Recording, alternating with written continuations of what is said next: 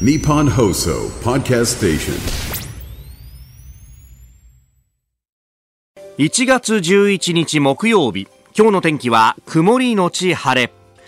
日本放送飯田浩二の OK 工事アップ朝6時を過ぎました。おはようございます。日本放送アナウンサーの飯田浩二です。おはようございます。日本放送アナウンサーの新業一華です。日本放送飯田浩二の OK 工事アップ。この後8時まで生放送ですえー、中継に昔は出ていたりとかですねあるいは今もいろんなところ取材に行ったりするとやっぱり現場の人たちのなんというか知見というかね、やっぱあのー、現場ではもう当たり前にやってるそして常識だよっていうことが本当素人にとっては一個一個はあの目から鱗が落ちる経験だなっていうのはね、えー、いろんなところで聞いてだからいや大したあのこと知らないんですよっていう人にはいやあの皆さんが常識だと思ってることがそれだけで僕らにとっては驚きなんですよっていうのをよく話すんですけれどもこのところあのツイッターのタイムラインを見てると能登半島地震をめぐっていろんなね、えー、アイディアとかが出てきて、はい、でそれを専門家の人がどうしてできないんだっていうのをね、えー、いろいろと解説をしてくれるんで私はあのこの旧ツイッター今 X ですか、はい、あれほとんど見るだけで、うんうん、自分で何かつぶやいたりとか写真あげたりとかっていうのはしないんですけどなんかすごい勉強になるなと思って見てるんですよね。昨日ふと見ていてはあと思ったのがあの、まあ、なかなか道路がね、はい、えー、うまくう通らないと、うんうん、まあ、あの私もこの間の週末に能登半島に取材で入りましたけれどもあの国道249号線という道が、まあ、1本、えー、それがうん能登半島の、まあ、付け根の部分から穴水というところまで、えー、つながっていても本当にこの1本しかないからものすごく渋滞するんだと。じゃあ他の道をやればいいじゃないかっていう話がいろいろ出てくるんですけど、まあ、確かに、あの道路そのものはですね寸断はされていながら、まあ、残ってはいると。でその寸断部分を直しゃいいじゃないかと。で、えー、断層が、ね、あったんでで地震で、えー、例えば橋桁がちょっと上に上がっちゃったりとか、はい、そうするとその段差の部分を埋めなきゃなんないよね。ねだんだんとそんなもんアスファルト持ってきゃ埋められるだろうみたいなことを、まあ、あ素人としては考えるんですけど知ってる？あのアスファルトってさ作ってから1時間ぐらいしか持たないんだって。え？そうなんですか？そうらしいんだよ。なんか、まあもちろんね、その、あの、あれ、アスファルトの工事してるのさ、はい、たまに見るじゃない？都心とかでもさ、うんうんうん、あの、道路工事してて、はい、最後アスファルトでっていう。で、その時ってものすごく湯気が立ってってさ、で、近く歩くと暑いじゃない？で、あの、暑い状態じゃないと、加工ができないんだと。あれ冷えて固まったらもう固まっちゃうんで。そうですよね。で、その、ある意味の賞味期限みたいなものが1時間しかなくって、まあ、もちろんその、特殊な加工をすれば常温でも使えるものはありますよって話なんですが、それはさほど多くないんで、で、1時間だと。で、だからさ、ほとんど生鮮食品みたいなこうものなんだそういうことですよね。作ったところから。で、えー、じゃあ能登半島にどれだけこの製材所があるんだっていうことを調べると調べてる人がまたいてさこれがまたあのマップのねアプリとかでもうパッと出てくるんだと。3箇所しかないんだと、うん、だから普段だったら1時間以内に、まあ、道路がしっかりねしてればあのトラックなり何なりで運んでいってでそこであの現場であのローラーで、うんうん、えー、圧力をかければ OK だよっていうのが、はい、今これだけ渋滞していると1時間で着くのかっていうと着かないんだと、まあ、もちろん現場としては製材所としてはあの冷えてもあの固まらないような加工をして出すんだけれどもそれだって限界があるよと話して、うんうん、なるほどね確かにあの現場あの被災地のね例えば鈴につながる道路とかを行くと段差のところをアスファルトじゃなくて今アスファルトのさらにその下に本来だったら敷くはずのあの砂利と砂を混ぜ合わせたようなもので、えー、仮説的にやってるのよ。ところがこれが雪や雨が降ると当然ながらそれはあの土とさ砂と、えー、石がむき出しになってるから、流出しちゃったりだとか、はい、あるいはこうたくさんの車が通るとだんだんと削れちゃったりなんかして、また通れなくなるかもしれないと。うん、でなんだけどもう苦肉の策でアスファルトはそうそう届かないからこれでやってるんだよって話。なるほどね。とたくさん車が行くっていうのは渋滞引き起こすだけじゃなくていろんなことが起こるんだとかね。だからあのなかなか道路があの、ねえー、人海戦術でやればいいじゃないかみたいな話っていうのがそのお資材不足だとかの部分で目詰まりをしてしまうんだみたいな話を聞くとなるほどねと、まあ、これもね、えー泥工事だとか減れば、ね、えー、工事に使うはずだったアスファルトとかその辺も、いや、じゃあこの設備はもういらないよねというふうになってしまったこの2、30年というものが、なんか如実に現れてる部分があるんだなというふうに思うとですね、あ、あなんか、やらない理由じゃなくってね、言い訳だみたいなことを批判する向きもありますけど、いや、本当にこうカツカツの中でやってるんだっていうのはね、よくわかるなというところであります。まあ、あの、ことどさよにいろんな現場のね、あの、困難であったりとか、事情というものは、えー、専門家の方々もつなぎながらですね、やっていこうと思います。えー、今日は医療に関して国の災害派遣チーム DMAT の事務局次長近藤久義さんと、えー、7時10分頃おはようニュースネットワークのゾーンでつないで、まあ、ここが、えー、現場どういったことに直面しているのかまた聞いていきたいと思います。えー、そして日本放送では、まあ、被害に遭われた方々少しでも支援するためお聞きの皆さんから支援金や義援金をお受けしております。さまざま方法ございますが一部ご案内いたします、はい、えー、有楽町日本放送の本社では正面玄関に募金箱を設置しています。受付時間平日朝8時から夜8時までです、えー、そして銀行での振り込みは三菱 UFJ 銀行本店普通預金。口座番号1856611 185 6611口座名義日本放送義援金にお近くの銀行からお振り込みください。えー、なお大変申し訳ございませんが、振込手数料各自でご負担いただく形になります。皆様の温かいご協力、どうぞよろしくお願いいたします。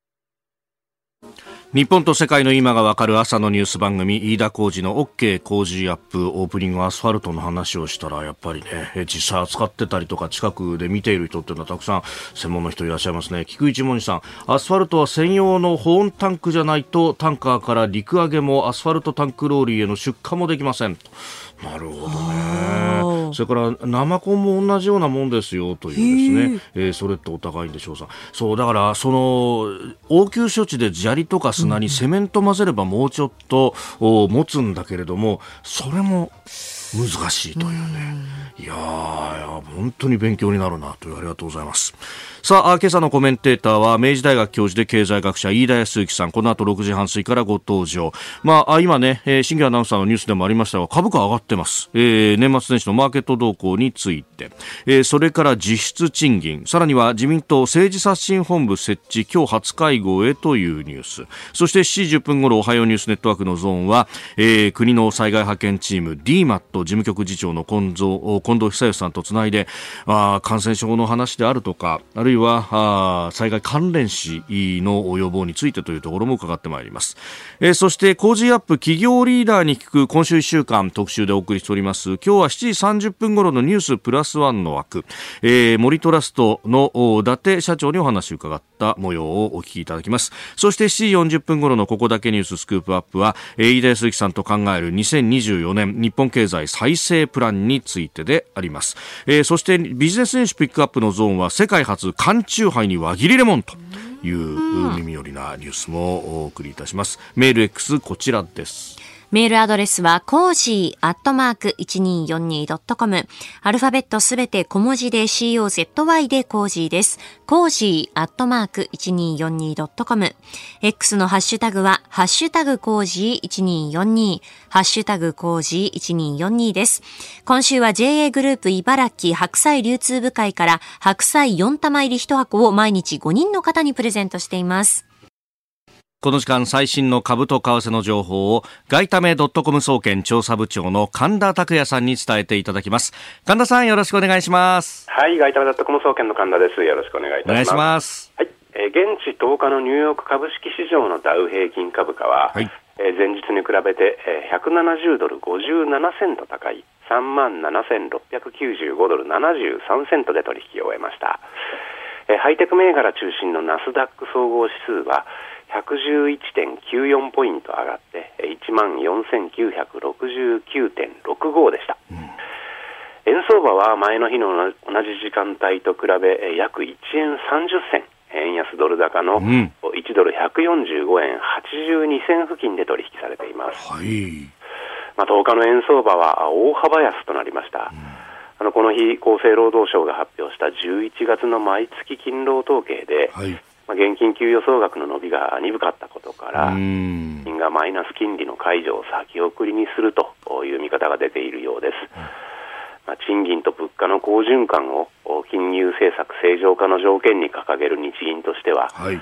まあ、能登半島地震の影響もあって、当面は金融緩和を維持せざるを得ないという見方のようです。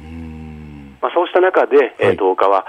日本とアメリカの株価が大きく上昇しましたんで、ええ、まあ、低金利の円を売って、まあ、金利の高い外国通貨を買う動きが強まりました。まあ、そんな中で今日11日はですね、はい、えアメリカで12月の消費者物価指数が発表されます。まあ、FRB の利下げ時期を占う重要な手がかりとして、はい、はその結果に注目しています。まあ、そういう中で、えー、為替相場は今日も比較的大きな値動きが続きそうですね。なるほど。これやっぱり発表前で、その思惑も含んで、はい、まあ、円を売るみたいな動きっていうのもあったんですか？まあ、ね、消費者物価指数は非常にその、どちらに触れるか、なかなか、読みづらい。ね、読みづらいところはあるんですけれども、まあ、しかもその、利下げのね、時期を占うっていうことですから、はい、あまり本来は円を売ってっていう動きないところかとは思うんですが。流れとしては逆なわけですもんね。ねこれ、ドル安円高に行くっていう流れですもんね。そうですね。ただやっぱそれ以上にね、はい、やはり日銀が、マイナス金利の解除をちょっとしばらくできないんじゃないかと、こういう見方がマーケットでは広がっているようです。なるほど、わかりました。金田さん、どうもありがとうございました。はい、ありがとうございました。ここが気になるのコーナーです。スタジオ長官各紙が入ってまいりました。えー、能登半島地震について、えー、一面トップというところが、えー、西読売能登地震雨で土砂災害警戒輪島天然ダム決壊恐れと、えー、いうことで土砂崩れで、まあ、山の中でですね水がせき止められて溜まってしまっているというところがあるんですが、まあ、それがあ決壊するとまた大量の水が、えー、下に流れていってしまうということがあります。ます土石流になるんじゃないかというようなこともね、え、危惧されているところです、え、それから毎日新聞は能登地震土砂崩れ死者25人道路寸断なお3000人孤立と、え、いうことで、え、ありましたまあ、この土砂崩れ、新潟、富山を含めて3県で60件発生していて25人が犠牲となっていたということが判明してきたと、まあ、だんだんと、ね、そういう詳細についてというのも出てきております。えー、それから朝日新聞は沖縄県の普天間飛行場の名護市辺野古への移設計画をめぐってのキャンプシュワブの、えー、先の海大浦湾の埋め立て工事について、えー、辺野古軟弱地盤国が着工玉城知事粗雑な対応と。いうことであります。まあ、これはあの判決が下ったということ、そして、えー、知事が、まあ、その判決に従わなかったということで国が代執行を行ったというところです。えー、産経新聞は池田議員廃止決定後に要求というパーティー収入の還流について、えー、まあ、安倍さんがやめようというふうに言った後でも泣きを入れたというのが池田さんの動きだったということが出てきております。で気になるニュースで、まあ、国際面では今週末に行われる台湾の総統選についてということが言われております、まあ、若者層は柯文哲さんという、ね、第3の候補民衆党の、えー、総統候補に流れているんではないかというような、えー、指摘がなされております、まあ、その若い人たちが、まあ、対中関係、対米関係というよりも、まあ、原発の再稼働であったりとか、あるいは経済についてというところにも、えー、注目をしているんではないかというですね、まあ、内政がやはり、えー、選挙を決めていくというのは、まあ、各国そうですけれども、そういうところはやはりあるのかという指摘もあります。ちょっとその辺がどうなのかというのも含めてですね、えー、今週末、私、また再び出張で、えー、今度はですね、台湾の総統選を、えー、取材しに行こうと、えー、金曜日の放送が終わってから、えー、出発をいたしまして、えー、月曜日の日はあ現地から、えー、その情報をね、えー、伝えようというふうに今、えー、予定をしているところでありますんで、まあ、あのこの辺もですね、えー、ぜひお聞きいただければというふうに思っております。ここが気になるでした。この時間からコメンテーターの方々ご登場です。今朝は明治大学教授で経済学者、飯田康之さんです。えー、新年初めてのご登場となります。明けましておめでとうございます。おめでとうございます。本年もよろしくお願いします。よろしくお願いいたします。さああ、まず、年末年始のマーケット動向についてということはい。で、あの、新業アナウンサーがね、さっき定時ニュースで読んでくれましたけれども、あの、日経平均が昨日は景気よくってバブル後高値更新みたいなで話がね、出てきました。そうですね。まあ、基調として、今、あの、株式相場には良い条件が揃っています。うん、えこれまで世界のマーケット一番の懸念は、アメリカがどこまで金利を上げるのかだったんですね、去年まで。はい。ところが、昨年後半からアメリカの物価動向を見ていると、まあ、半年間で年率換算で3%ぐらいと。まあ、あの、低くはないけど、はい、まあ、騒ぐほどじゃないインフレになってきたと。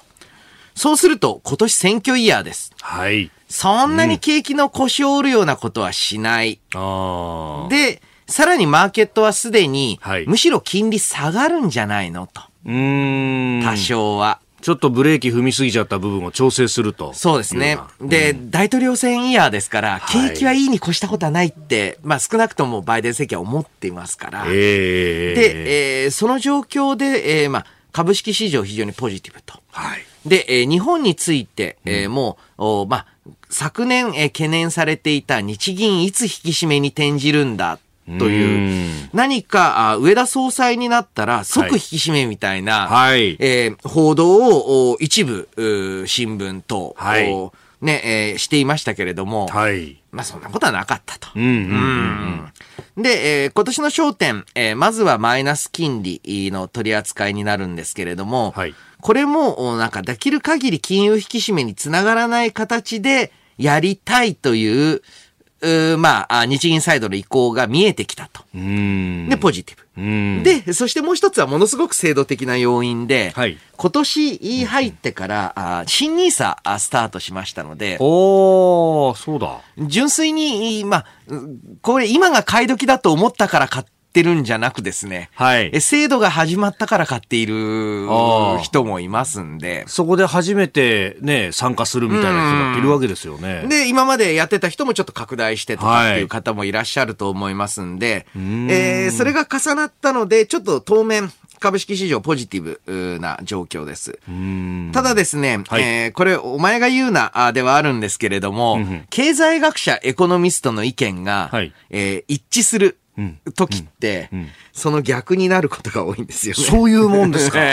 はあ。今年は、と言いますか、年始、非常にね、ポジティブな、あ状況、情報が多いよって、どのエコノミスト、経済学者も言う。はい、でその通りなんですけれども、ええ、こういう時に何かがあったりするので、ちょっと私は警戒しつつ、ただまあ状況は悪くないと思います。その引き金は地政学的なものであったりとか。かもしれないですし、あとはね、雰囲気とか空気っていうこともある。これが相場の怖いところなんですよ。なるほど、うん、みんながそっちに行くっていうと。なんとなくみんなでそっちに行く。うん、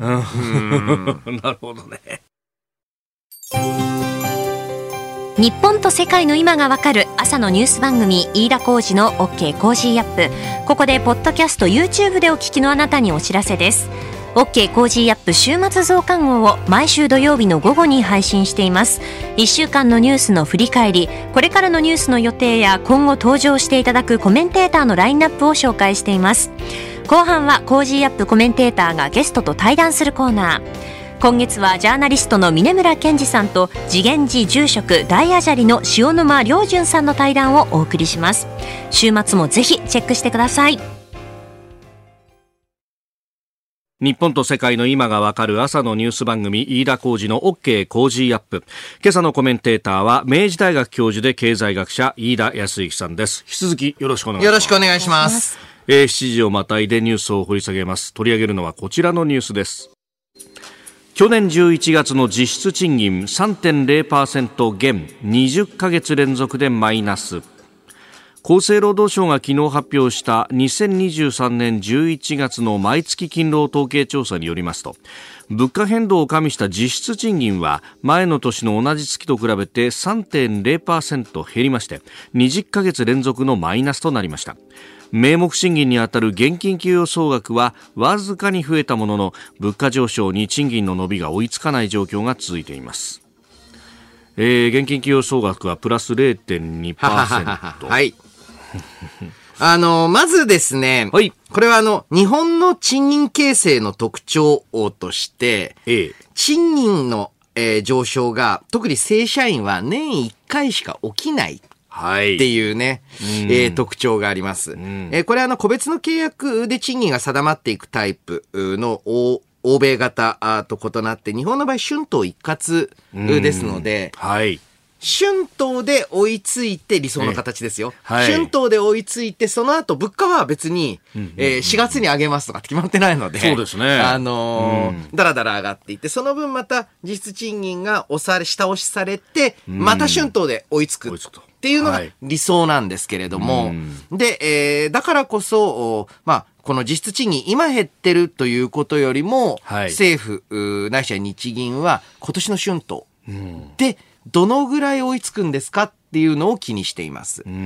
ただあ、日本、えー、はですね、えー、非常にあの、賃金が上がりづらい労働市場環境なんです。はい。なぜかというと、これ企業側が、えー、なんかケチってるとかそういう話ではなくてですね、うんうんうん、えー、同じ会社に長く勤め続けることが良いことだ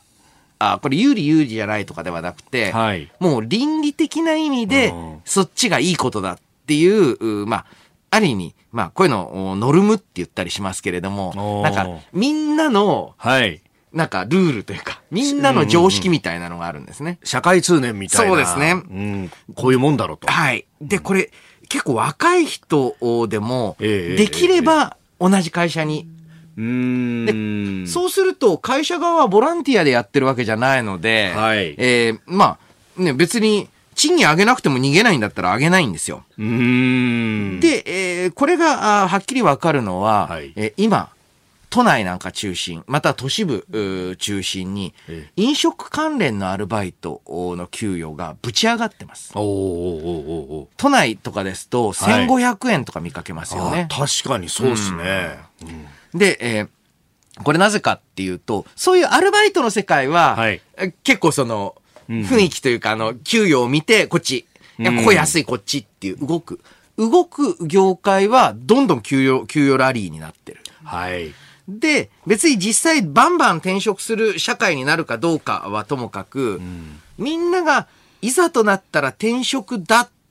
ていう風な空気感が出るか出ないかっていうのが、極めてこの賃上げには効いてくるんですね。うんそう。何かですね、日本の場合、給与というのを自分に対する働きそれに対する対価というよりも、はい、何かその武士がもらっている俸禄のような、お上がくださるものという、はい、ちょっと不思議な賃金概念っていうのがやっぱ生きてる気がするんです。ああ。だからこそ、なんかこうね、その職を離れるとか言うと、うん、それが生活が変わったりとか、あるいは生活できないっていう恐怖感みたいなものと繋がっていく。うん、そう。さらに言うとやっぱりね、あの、良くないことだ、だと思います。あの、意外とこういう非経済的な、あはい、まあ、なんていうか、観念、通念って経済に影響を与えるんですね。えー、じゃあどうしたらいいかって言ったら、はい、やはり私自身はこの人手不足環境というのが続いていくと、え人によってやはり働き方を考え直す大きなきっかけになります。はい、ある人は給より高い給与を求めて転職していく。またある人は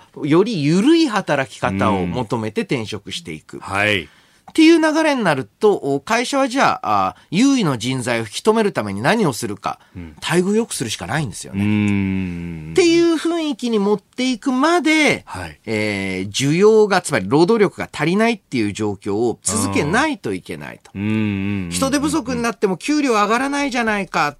ていう方、いらっしゃるかもしれないんですけれども、はい、そうじゃなくて、給料が上がるまで人手不足状態を続けなきゃいけないんです。あの、もともとやはりですね、えーはい、そういった社会通念に加えて、過去数十年間にわたるデフレ経済で、はい、賃上げってどういう感じなんだっけっていうのが、うんうん、えー、賃上げ経験、えー、組合側も下手したら、はい、あんまりやったことない状態ですので、これを動かすのには通常よりも長期間で、かつ大規模な人手不足が必要だ。と思いますね。まあ、定期昇給はあっても、ベースアップの部分というのは経験がほとんどないから、うん、そこの部分まで持っていかなきゃいけないと。そうなんです。うん、寝行きを溶かすみたいなもんそう、ああ、ま、まさにその通り。ああ、確かにそこに行くまではまだまだと。うん、えー、えー、まずはこの去年の11月の実質賃金の話から、まあ、賃上げというところをお話しいただきました。えー、今朝のコメンテーターは明治大学教授で経済学者飯田康之さんです。引き続きよろしくお願いします。人手不足のね環境をこう、うん、まあ、加熱するまではこれを維持しなきゃいけないと。どうやってどのぐらい維持するのか、はい、というのが一番の課題ですね、うん、あの氷河期世代の話を、うん、僕自分の親父とですね、はい、あの一時期議論したことがあってそしたら親父がお前まで同じ環境になるとは思わなかったっていうふうに言ったんですよ。であの段階のちょっと下なんですね。で、はい、あの、就職楽だっただろうっていうイメージがあったんですけど、うん、いや、俺は、うん、石油ショックでガタンと落ちた時で全く就職口がなかったただしその後にあのバブル経済に向けてっていう、うん、景気の好調な時期があったんでそこでポンと定職ができたと。うん、だから、そこまで持っていかないと、やっぱ、あの、人生的にも何か、うん逆転みたいなところにきっかけがなくなっちゃうっていう話。うん、そうですね。で、えー、まあ、今、20代ぐらいですと、だいぶ転職への抵抗感というのが少なくなってます。はい。で、えー、まあ、就職氷河期世代っていうと、アラフォーぐらい、ね、もうもうそこまでしちゃってますね。中心になるんですけれども、で、この人たちいきなりその、ずっと非正規だった方が、はい、あいきなりあのテック系企業のカム社員になるってことはない,、ないので、これはあの、まあ、段階的なアップワードモビリティ、情報移動っていうんですけれども、はい、各人が今までよりちょっと待遇のいい仕事に移る。そうするとそこに空きが出て一個待遇が上がる人がいてっていう、その、えー、おしくらまんじゅうみたいな、はい、あのー、感じで、えー、で、ところてん型で、はい、えー、まあ、給料が上がっていくっていうのが、まあ、えー、理想の高圧経済状態だとは思いますね。うんさあ、あの、そのあたりのね、えー、この先の経済の見通し、2024年というところ、後ほど、えー、7時40分過ぎの、えー、ここだけニューススクープアップの部分でも、えー、お話をいただこうと思っております。えー、では、7時またぎの後半戦取り上げるのはこちらのニュースです。自民党が政治刷新本部を設置今日初会合へ。自民党は派閥の政治資金パーティーをめぐる問題を受けて再発防止策などを検討するため政治刷新本部の設置を決めました。昨日自民党本部の臨時総務会で発言する岸田総理大臣です。政治刷新本部という組織を立ち上げ国民の信頼回復に向けて努力をしなければならないと考えております。この原因をしっかり踏まえた上で、再発防止に努めなければならない、合わせて政治資金の透明性の拡大ですとか、また政策集団の在り方に関わるルール作りなど、この議論を深めていきたいとえー、昨日の党本部での臨時総務会で、まあ、お立場としては岸田自民党総裁としての発言だと思いますが、うん、お聞きいただきました。こういったものが立ち上がるそうです。はい。えー、で、えー、おそらくこの政治資金パーティーについて、はい、えー、まあ、金額、会計の明朗性などを明らかにするという形になると思うんですが、うん、え。ー、えー、今回の、まあ、えー、政治資金収支報告書への未記載問題、えこれなぜ、えー、発生したのかという根幹を見て取らなきゃいけないと思います。はい、その根幹にあるのが選挙における動員というのをどのように行うのかあなんですね。はい。で、選挙、なんでこんな、ね、皆さんあの、とかまたは大手のメディア等ですと、なんかその裏金を作って、なんか悪いことに使ってたんじゃないかとか、贅沢三昧してたんじゃないかみたいなイメージで、えー、わちゃわちゃ言いますけど、はい、そういうんじゃないんです。あれって、何に使ってたか、選挙に使ってるんですよ。で、えー、選挙に使ってるって言っても別にあの、ね、裏金を有権者に渡して買収とかそういうんじゃないんですよ。うん、とも違う。とも違う。うんうん、例えば事務所の運営。はい。えー例えばまあ選挙、本当に選挙になったら、うん、選挙カー、ウグイス、ポスター貼り。はい。で、えー、非常に広範な人手が必要で、えー、えー、これを、まあ、単純に言うと、自民党の場合は、地方議員さんにかなり依拠して動いてるんですね。で、じゃあその地方議員さんを支えているのは何なのかっていうと、かつては、あ地元のまあ、市議とか県議だと、はい、まあ結構太いのが、高校の OB 会。うんうんうん、ああ、なるほど。あのー、とか、JC。あ商工会青年部。えー、まあ別にあの、これらの団体って政治団体ではないんで、特定の候補を応援するんじゃないんですよ。はい。単純に言うと、うんうん、結構あの、まあ、各県って大体名門って呼ばれる高校があったりしますよね。はいえー、そういうところだと、はい、あの、まあ、そこの OB 会、OG 会、組織とかが結構、まあ、市役所に勤めてる人、県庁に勤めてる人、県議になっていく人、はい、おとかっていうふうに、まあ、なんとなくそこのネットワーク、ね、っていうのが、まあ、だいぶ弱ってるので、はい、えー、結局そのお金で事実上雇ったりしてるっていう現場があるんじゃないかとか。で、それは、あもちろん選挙の人材、ボランティアじゃなきゃいけない。または、運転手ウグイスもめっちゃ安い給料で働、あの、はい、雇う規則になってるので。報酬でそれがね、報酬が決まってると、法律で。そう、買収にならないようにって言うんですけど、それじゃね、人集まんないんですよ。だから、なんかの名目でなんとかそういうところにお金をつけないと集まらないと。例えば選挙コンサル担当にコンサルティング料と言いながら、そのコンサルが事実上人件費として使ってるとかね。っていうのをやるので、はっきりさせられなかった。はい、ここを明確にしていかないと、ええまあ、つまり選挙にかかる金っていうのを、はい、もうちょっと透明性あるもの、そして現実味があるもの。で、えっていうと必ず、まあ、どちらかというと、かつては左派政党が大反対だったんですね。はい。なぜならば、左派政党は組合から動員できるからです。うん。そうするとね、形の上では当然ボランティアだよ 絶対ボランティア、組合で選挙活動したことある人分かりますよね。えあれボランティアなわけねえだろっていう。で、まあね、そうすると給料はまあ企業だとか、あるいは組合の方から報酬は出てるわけで。そうそうそう。まあ政治家から出てないかもしれないけどねって話ですよね。そうなんです、そうなんです。うんで、えー、この左派政党も、今こちら厳しくなってきてますよね。組織率は悪くなってる。はいだから、その日本型の地元のコミュニティ、うん、または企業の組合、で、そこが動員して選挙活動っていうのをどう変えていくのか、単純に言うと、まあ、ボランティア型、または支持者型に変えていくのかっていうのはポイントになります。えー、ニュース7時またぎでありました。おはようニュースネットワーク東京有楽町日本放送キーステーションに全国のラジオ局を結んでお届けいたします。時刻は7時11分を過ぎました。おはようございます。日本放送アナウンサーの飯田浩二です。今朝のコメンテーターは明治大学教授で経済学者飯田康之さん。取り上げるニュースはこちらです。能登半島地震被災地で感染症患者110人確認。厚生労働省は昨日能登半島地震で被災した石川県内からインフルエンザや新型コロナウイルスなどの呼吸器系の感染症とノロウイルスなどの消化器系の感染症の患者が9日までに合計でおよそ110人確認されたことを明らかにしました。えー、避難所であるとか、まあ、集団生活の中でこうした感染症というものも、まあ、取り沙汰されるようになってまいりました。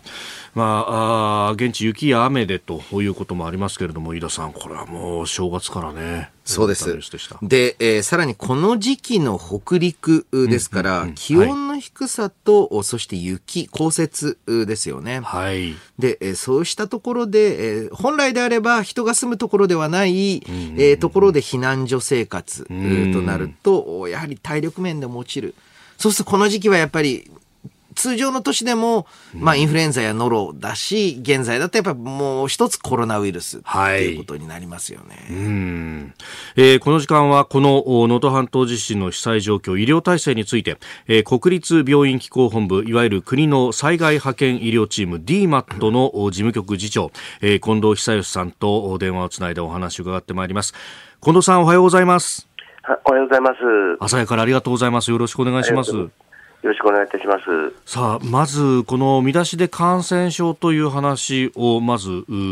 話したわけですけれども、この現状というのはいかがですか？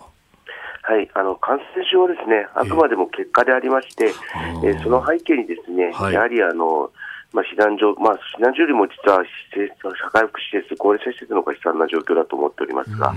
そういうところにおける環境のですね、はい、が全く整わないというところが背景にございまして、この環境が整わない中ですね、はい、まあ、感染症だけでなく、さまざまなあの疾病のリスクにあの被災者の方々がさらされているという現状がございます。この環境が整わないというのは、やはり電気だとかのインフラの部分が寸断されていることによるものですか？はい、あの被害はですね電気がインフラが壊れる、水がつかない届かないということは、すべていつもいろんな災害であるんですけれども、えー、今回はそこがですね孤立していて、その復興の速度、あるいは物資を送るのが非常に制限されているというのがですね、えー、状況をひどくしているんじゃないかと思っております。この、まあ、あのトイレ等々も大変なことになっているというようなことが断片的に報道されますけれども、これ、全体としては改善は進んでるですか？はい、あの改善は進めてはきております、え実はですねそのよりも前に、ですね、はい、まずはあの怪我をした人であるとか、ですね従来から医療必要であった、例えば透析の患者さんですとか、ですね、はい、そういう方々がこの孤立のために、あの医療へのアクセスができないと、はい、えー、あの通常ればすぐあの通常の災害でもすぐ病院までは来れるような患者さんが病院にも来れずにですね避難所で孤立していると、はい、そういうところのの解消というところからですね、今回はですねやらなきゃいけなかったということでございます。そうすると現場にその孤立しているところにあのお医者さんたちであるとか医療を提供すること自体が難しいというかそこから打開していかなきゃならないというところでしたか？はい、あのそのですね例えば孤立した避難所の中に、はい、えー、大きな骨折をした患者さんとかがやですね、えー、まあ、あのクラッシュ症候群ですね、災害の時見られます。まあ、そのようなですね方々が、いまだに病院までたどり着けない状態で見つかってしまう、あるいは透析の患者さんですね、最終的には、えー、300人弱いらっしゃったんですが、そういう方々をですね、が、あの、この被災地の中で透析受けられない状況で放っておくと、4、5日で確実にかなりひどい状況になる、はい、そういう人たちをなんとか医療にアクセスさせるというところからですね、今回の災害の対応を始めております。先生、あの大変勉強で恐縮なんですが、あの今お話に出たクラッシュ症候群、どういうこうものかというのを教えていただいていいですか？はい、あのー、長いことですね、建物の下敷きとかになった時間が長くなるとですね、はい、えー、筋肉が崩壊するんですね。そうすると、非常ないろんな毒素がで、あの体に悪い成分が溜まっている。はい、それがですね、一挙に圧迫がが解消されたときにですね、えー、心臓と血液に戻ってきて、それが全身に回るとですね、はい、あの腎臓病がやられてしまう、そのような病気ですね。で、まあ、怪我です。うん。そうすると、あの、例えば建物に下敷きになっていて、要救護者が発見されたすぐに引き出すと、実はよろしくないということになるわけですね。はい、そのようなことが起こります。ただ、そういう方でもですね、救助されて、すぐ病院に行ってるというのが主流の災害なんですけれども、まあ、そういう方々がしばらく避難所で放置されていたという状態です。ただ、それだけでなくてですね、やはり本当に一番悲惨な状況にあるのが、実はあの高齢者施設でして、はい、あの高齢者施設とか、最初は病院もそうだったんですけれども、はい、いや水やですね食料、そして暖房ですよね、はい、そういうような人が生きていくうちでの最低限の環境というのが、えー、を整えることができない、そういう中でですねどんどんあの高齢者の方々が体調が悪化してくるんですよね。そういう方々をまずあのしっかりそこでの環境を整える、ただこれ、どうしても限界がありますんで、はい、えー、そこでの環境で、そこでのまあ、被災地の中での生活に耐えられない方々、そういう方々を順次、石川県内、金沢の方にですね、はい、どんどん搬送しているというようなところが今やっております活動です。うん。あの県知事もその二次避難というものをしきりに、ね、進めようということで呼びかけていらっしゃいますけどその辺に対してもじゃあ DMAT としてもアプローチしていくというところがあるわけですか、はい、その通りですねただどうしてもですね目立つのが避難所にいられる方、はい、この方々もかなり大変な、えー、状況にあるんですが、ただ目立たない、声を上げられないですね、高齢者施設の中に入所されている方々、そういう方々を、まずですね、我々としては優先的に対応しております。うん、えー、スタジオには明治大学教授、飯田康之さんもいらっしゃいます。あ、飯田です。よろしくお願いいたします。はい、よろしくお願いいたします。で、えー、今回、やはりですね、えー、まあ、大きな災害ではあったんですけれども、えー、過去の、おまあ、東日本、または熊本震災等と比べて、まあ、改善された部分、または、えー、まあ、まだまだこれから改善が必要な部分などはありますでしょうか？はい、我々ですね、東日本大震災等においては、はい、あのなかなかですね、あの一般の病院、実は最悪点病院までしか助けることができずですね、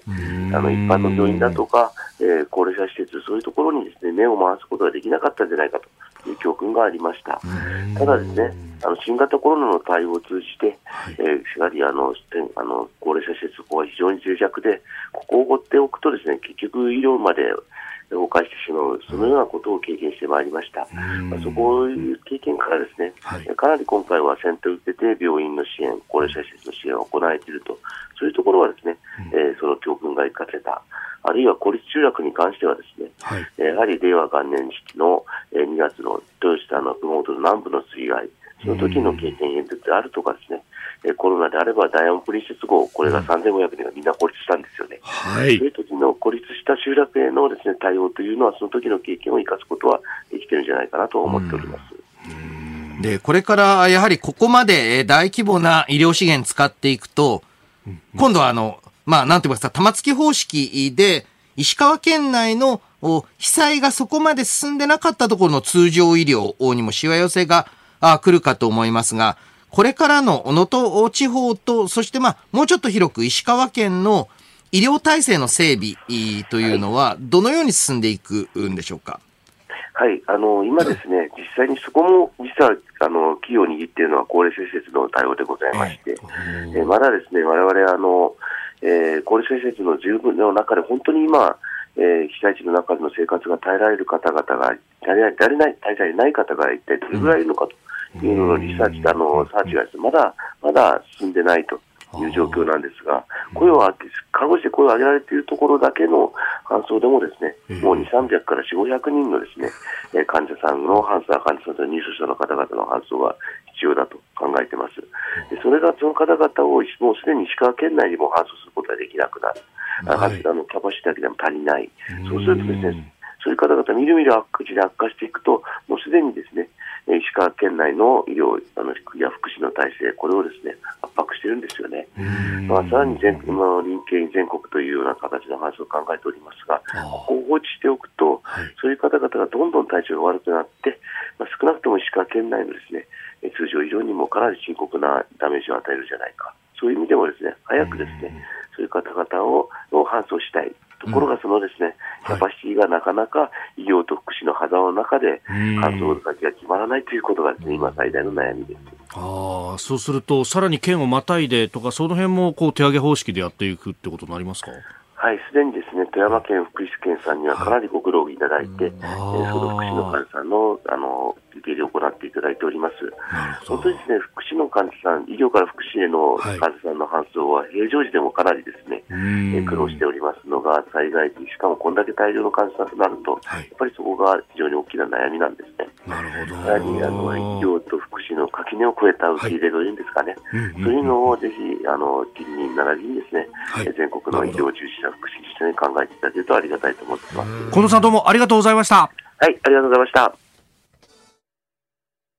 えー、ニュースプラスワン、まあ、今週はですね、シリーズ、 Cozy up 企業リーダーに聞くということでお送りしておりますが、えー、日本を代表する企業のリーダーに2024年日本経済について独占インタビューの模様をお送りいたします。今日はこの時間にお送りするということです。えー、先週1月5日に行われました経済三団体新年会の会場でのインタビュー。えー、今日は森トラスト株式会社伊達美和子社長です。えー、ではお聞きいただきましょう。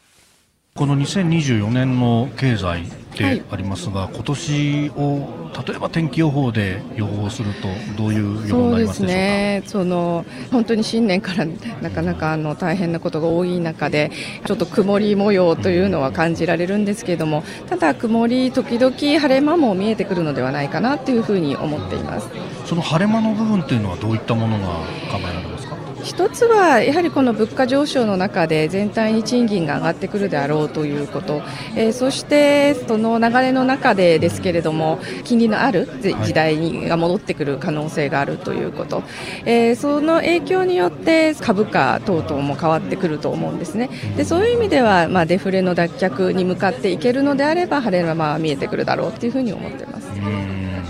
まあ、為替のお話、今ありましたけれども、まあ、年末140円台から130円台を目指してというような動きが今度、年が明けたら144円台まで来た今年全体を見渡してはどういうレート感でいらっしゃいますか？130円ぐらいかなと思いつつ選挙次第で来年はその120円を、まあ、切るって言い方がいいんですかね、えー、になってくるのではないかなあの本当に選挙次第だと思ってます。その不動産の業界で見ると海外からの投資というのが日本国内に対してっていうのは相当こう話題になっていたりもしますけれども。もちろん円安の方が投資マネーはあのかなり入ってきたなというふうに思いますね。でただ一方で金利が仮に上がってくるとキャップレートの見方も変わってきますのでそれによって不動産価値も変化してくるっていうふうには思っています。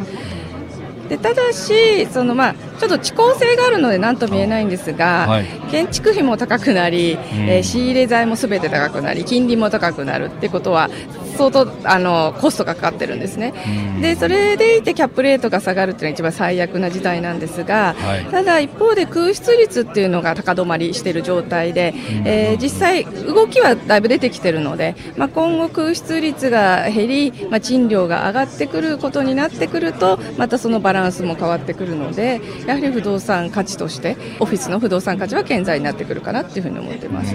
で一方でホテルに関しては、はい、あのいわゆるこうコロナの後起きたのはプライシングの変化なんですよね、世界基準に単価が上がってきたことによって非常にあの収益力が上がってきてるセクターだと思うんですね、はい、でそれは結果として不動産の価値も上がってきてるっていうような状況にはなってますね。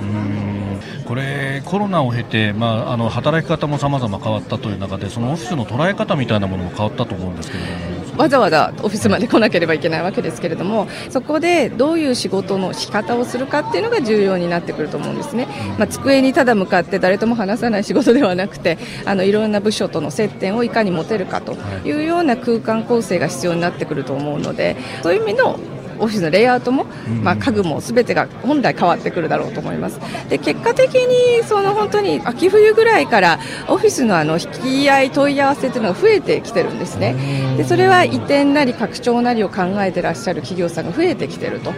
今までの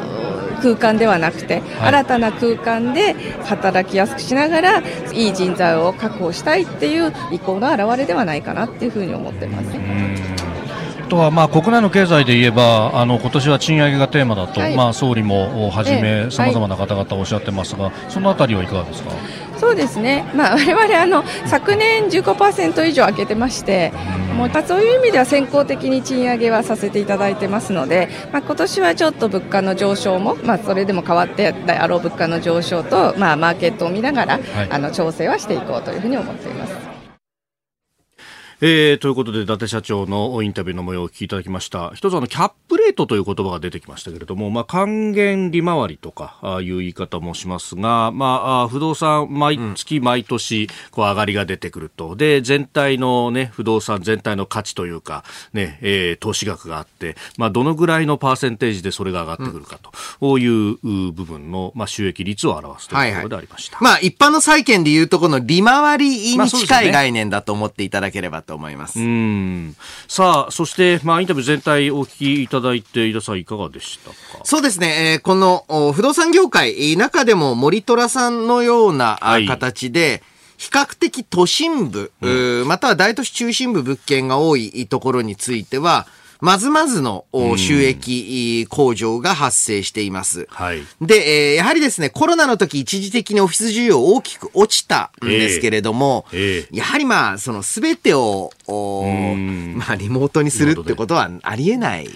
ですね。はい、で、その一方で、えー、まあ、あの、このインタビューの中でもあった通り、うんホテル関連、宿泊関連については、確実に不足状態に向かっています。という中で、えー、これからまあ不動産市場というのは、はい、今はまあどちらかというと大都市部先行ですが、これが中規模都市までどのぐらい広がるか、実はこの地下っていうのが、景気にはやっぱダイレクトに効くんですよ。その動向をこれからもね、ちょっと踏まえていく必要があるんじゃないかと思います。まあ、地価イコール担保価値みたいになってますね。その通りですね。うん。まあ、あの、伊達社長もね、これ、インタビューの中でもおっしゃってましたが、まあ、やっぱり、こう、ホテルの価格なども高いなっていうのはあるんですけど、うん、ようやく国際標準に落ちてきたんだと、そう、やっぱり海外から見るとまだ安いって言われたりしますからね。うん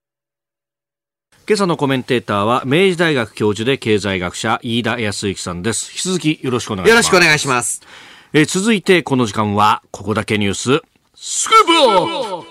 飯田康之さんと考える2024年日本経済再生のプラン元日から能登半島地震など波乱の幕開けとなった2024年日本の経済再生のために何が必要かそして今年は世界的な選挙イヤーなど日本経済に与えるさまざまな影響転換点、えー、について今後の見通しを飯田康之さんと考えてまいります。はい。えー、やはりですね、これ昨年来のテーマでもあるんですけれども、はい、徐々に、まあ、需要と供給のバランスが需要超過あまたは供給能力の不足に向けて動き始めました。はい。まあ、すでに一部業界での人手不足などが伝えられますけれども、えー、あと大体、まあ、去年のデータで、去年の末ぐらいで、10兆から15兆ほど需要が増えたらもう供給能力パツパツですと、はい、私お話してきたんですけれども、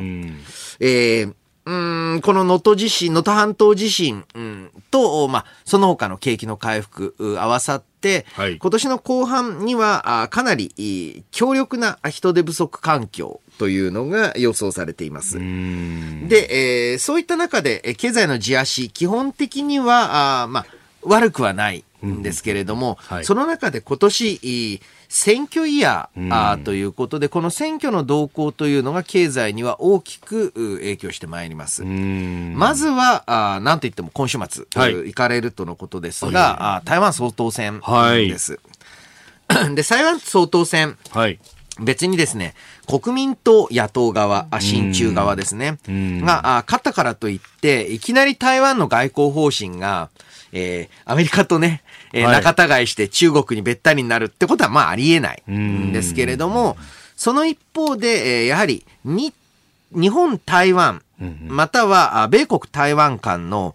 経済協力については、その進捗がかなり遅れることが予想されます。ほで、えー、じゃあ、日対、えー、米対の、まあ、経済協力って何ですか？と言ったら、はいえー、まあ、半導体なわけですね、えー、そしてもう一つ忘れちゃいけないのは、はい、日米台湾で、えー、半導体製造技術圧倒的に高いのは台湾なんです。あのー、で、これまではですね、ある意味アメリカ、日本、そして台湾当局の圧力の中で、えー、えー、まあ、TSMC 代表される台湾系のメーカーが日本とかアメリカにサプライチェーンを作って、はい、えーまたはその一部技術の共有化などを進めてきた。けど、正直なところ TSMC としてやりたくないんですよ。ああ、やりたくない、ね、うん、よくあの TSMC がアメリカ、または日本に対していろんな条件を突きつけてくるので、えー、親中派なのかみたいなあ理解をされてる方がいますが、はい、そうじゃなくて TSMC ってそういう、まあ、技術流出懸念がある他の会社との協力をあんまりやりたくない会社なんですよね。ああ、なるほど。うん、もうできれば全部内製化したいぐらい そう、極端な話。だって、まあ TSMC ってもともと半導体の設計はやらない会社です。ああ、そっかそっかそっか。はい。それだけに作る方に特化した技術。で、こういった協力が国民党政権になっても別にあの、表だってもう協力しませんとは言わないと思うんですけど、えー、今まで美に入り、才に入り、裏に手を回しやってた圧力まで頑張ってやるかって言われると、ちょっと微妙かもしれないああ、なるほど。で、何も言われないんだったら TSMC としては、そんな外には出ませんよ。もう好きあらば、いや、あの、海外進出したくないというかね、好きあらばっておかしいですけどね。で、次に、やはり、あの、秋の方にはアメリカ大統領選。はい。で、こちらはトランプファクター、あートランプリスクというのが、株式市場一番の懸案になっています。はい。えー例えばですね、トランプ大統領になったら、うん、まあ今度は外交安全保障でいうと、ウクライナ、あ対ウクライナ戦、はい、えー、についての協力が、うん、あまあ、縮小されるんじゃないか。はい、これが一つ。うん、そして、えー、まあ、中国との関係においても、これまでほど、おまあ、一方的に、まあ、日本、台湾と連携して中国と対立するっていう形にはおそらくトランプ大統領だとならない。あの、これは大手のメディア等で、えー、トランプ大統領は中国に厳しいみたいな報道をしてる人、またその印象の方強いと思うんですけれども、はい、トランプ大統領があ中国と抱えている対立点って全部経済的な問題なんですね。で、もちろん重要なんですが、まあ私も経済学者ですから、えー、なんですが、経済的な問題って最終的にお金で型がつくんですよ。一方で民主主義の原則が守られてないとか、少数民族のまあ、人権人権、はい。そもそも一党独裁国家だろうとかっていうのは、これもお金では片付かない対立なんです。えー、トランプ大統領は、うん中国との対立点がいずれも経済的なものが中心なだけに、中国としては、はい、まあ、あの、まあ、やりやすいって言ったら変ですけれども、えー、で、えー、そういった中でトランプ大統領帰り咲きがあると、やはりですね、えー、これまで、えー、どうも規定路線だというふうにみんなが思っていた米中間のデカップリング論というのが、このデカップリングのペース、さすがにもう一回グローバルサプライチェーン、えー、はい、どんどん中国進出にはならないと思うんですけれども、このデカップリングの進み方、もうちょっと遅くなるんじゃないかなと。で、えー、その懸念っていうのが、うん、現時点では、まあ、うん、トランプ大統領、うん、再選なのかどうかっていうのは、あまだわからない未知数すぎるので、うん、えー、まあ、株式相場も織り込んでません。この後情勢が明らかになるにつれて、えトランプファクターはアメリカの、え株式市場または実体経済大きな影響を与え続けると思いますね。うんうんさあ、そして、まあ、国内の方に目を転じますと、うん、まあ、このね、地震の話等々というところも出てきますけれども。はい。うん、で、えー、この地震からの、まあ、復旧復興についていろんな提言をされる方いるんですけれども、はい、現時点で被害の規模感が分かってないです。うん、えー、えー、で、えー、その状態で、例えばまあ、えー、降って湧いたように出てきた、まあ、新浪さんがなんか思いつきで言っちゃっただけじゃないかと思うんですが、万博中止しろとか。はい。いやいや、あの、震災規模すら分かってないですけど、と。えー、で、そしてもう一つがですね、えー、そういった中山間地域の道路整備にかかる人手っていうのと、うん、東京都内の埋め立て地や地下道の整備、どっちがマンパワーかかると思ってます？と。まだ震災の方が規模感がつかめてないので不明確ですが、はい、なんかあのね、万博を中止すれば、えー、えー、どこどこの人で、えー、復興の人手が足りるって言うんですけれども、はい、復興の人手、東日本大震災だったら正直規模感が違います。あの、うん、それだったらもっと人手不足を解消するには、都心部のインフラ整備の方がもしかしたらマンパワー使ってるかもよと。ああ、確かにそうでしょうね。うん。うん。うん、言うんですか？じゃあなんでじゃあ東京のインフラ整備を、はい、えー、能登半島のために一部遅らせましょうって言わないんでしょうっていうのが、非常にね、うん、まだまだその、復旧復興に向けたの規模感がわからないのに、当てずい量、または、思いつきで喋ってる人がちょっと多いな、というイメージですね。うん。まあ、それによってね、特定のところへの批判であったりとかっていうのまで透けて見えるような言説になってきてると。うん、これね、一方でその地方のこれから先のあり方としてのその、コンパクトシティという単語が出てきたりだとか、の移住させたらみたいなこと、まあ、結構乱暴だなと思うんですけど。そう、その一方でね、あの、移住、特に集団の、はい、あ集落の集団移転については、えー、えー、これあの、立憲民主党の米山隆一衆議院議員、はい、元新潟県知事ですね。すね。えー、彼の発言とか物議をかまして、まあ、かもしています、うん。全部の集落を救うことはできないと。うん、だ集団での移転が必要だっていうのを、なんかとんでもない議論であるっていうふうに言ってる人がいるんですけど、うん、実は集落の集団移転とかって、新潟中越地震の時もやってますし、災害後にはちょいちょいある。で、それを多分、米山さん、新潟県知事として、はい、えー、まあ、その時の知事ではなかったと思いますけれども、えーそね、その後の、おまあ、はい、えー、集約等をやってますんでん、そんなにね、すごい突飛なことを言い出したわけではないんで、ん。だだおそらくまあ、今あって思った人が多いのかもしれないですけどね。なるほど。1ヶ月後ぐらいになってくると、はい、だんだんと、1ヶ月、2ヶ月経つにつれて、現実的な選択肢だし、単純に言うと、まあ今までも、